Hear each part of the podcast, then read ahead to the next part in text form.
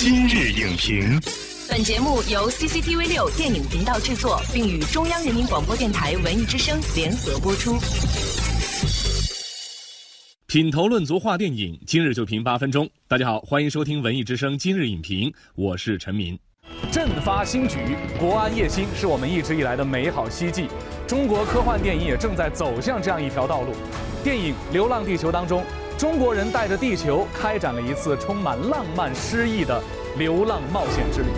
那么，当末日危机爆发，你会选择乘坐飞船独自逃亡，还是带着地球去太空流浪呢？今天我们特别邀请到了《流浪地球》导演、编剧郭帆，带我们共同领略中国表达给科幻电影带来的独特情怀。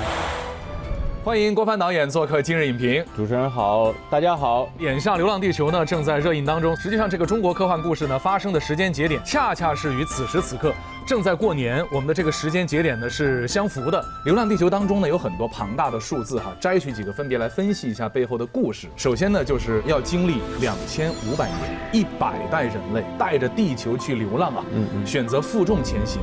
你觉得这里边丢不掉的东西是什么？其实丢不掉的就是家，家。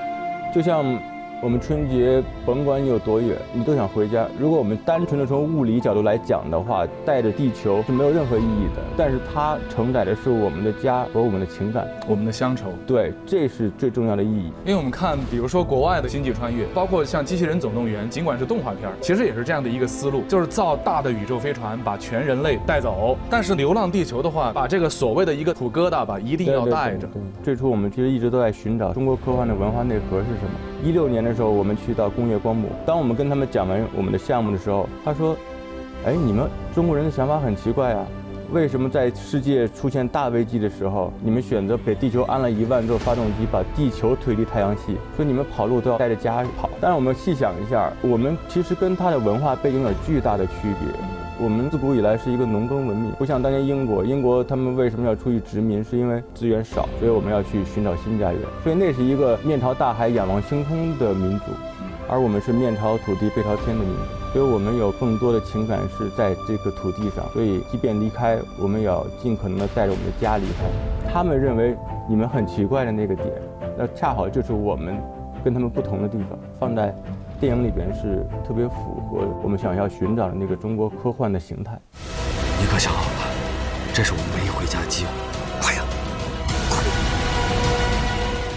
刚刚我们说的大数字是两千五百年一百代人类。现在我们再来说说温度啊，温度很低啊，是零下八十摄氏度到零下二百一十八点四摄氏度。那么从影片当中来看的话，我们用什么去御寒？你要从物理上来讲，大家御寒的方式就是穿上更厚重的防护的服装，然后到地下。对，然后到地下生活。然后心态上呢，大家生活就应该更加的团结，哪怕是在一个看上去相对末日的一个情节下，在地下城里边的那些人，他们活得还挺开心的。对，依然会打麻将。那个打麻将的情节其实来自于汶川地震之后，呃，成都依然会有人在街头在路灯下去打麻将。我觉得那个心态是特别积极的。我们一生总要面对很多很多的困难也好，甚至于面对灾难，但我们还是要坚强的活下去。这也是整个影片所想传递出来的。发动机点亮的是全球三十五亿人活下去的希望。这里面我觉得最让我感动的还是父子情。这里面有有点私心，是因为这个角色其实是我写给我父亲的。之前我不理解父爱是什么，直到我成为父亲。中国式的父子情是特别隐忍的，他不会像西方说见面说我爱你。但你对孩子的那个那份爱是可以付出全部的，就包括在结尾处，父亲会为了孩子义无反顾的选择牺牲的这些。吴孟达这个角色呢，爷爷这个角色，嗯，他是我们这个影片中唯一可以跟我们当下的人有连接的。他的设定是他出生在九九年，也就是说他是一个九五后。但不管是在哪个年代，呃，情感应该不会有太大的变化。他对孩子们也是在危机时刻，他可以放弃所有的东西。整个影片中，你看的时候，你会发现其实并没有一个坏人。当这个世界出现问题的时候，大家可以彼此信任，齐心协力的去解决问题。呃，这是我心目中构建的那个特别美好的一个世界，也算是一个全人类的命运共同体。在那一刻是真正的出现了。无论最终结果将人类历史导向何处，我们选择希望。点火。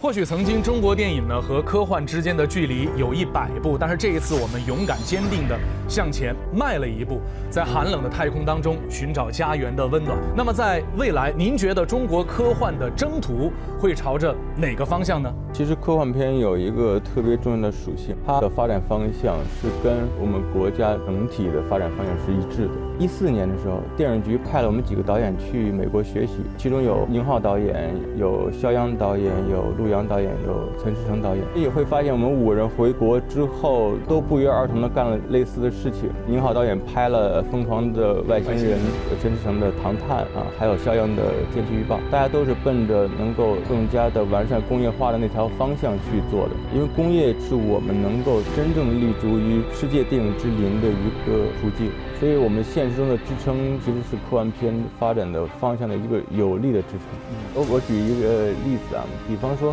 是因为我们中国的航天以及航天技术的成功，包括近期玉兔玉兔登陆月球背面背面这个事情，给我们带来了极大的信心。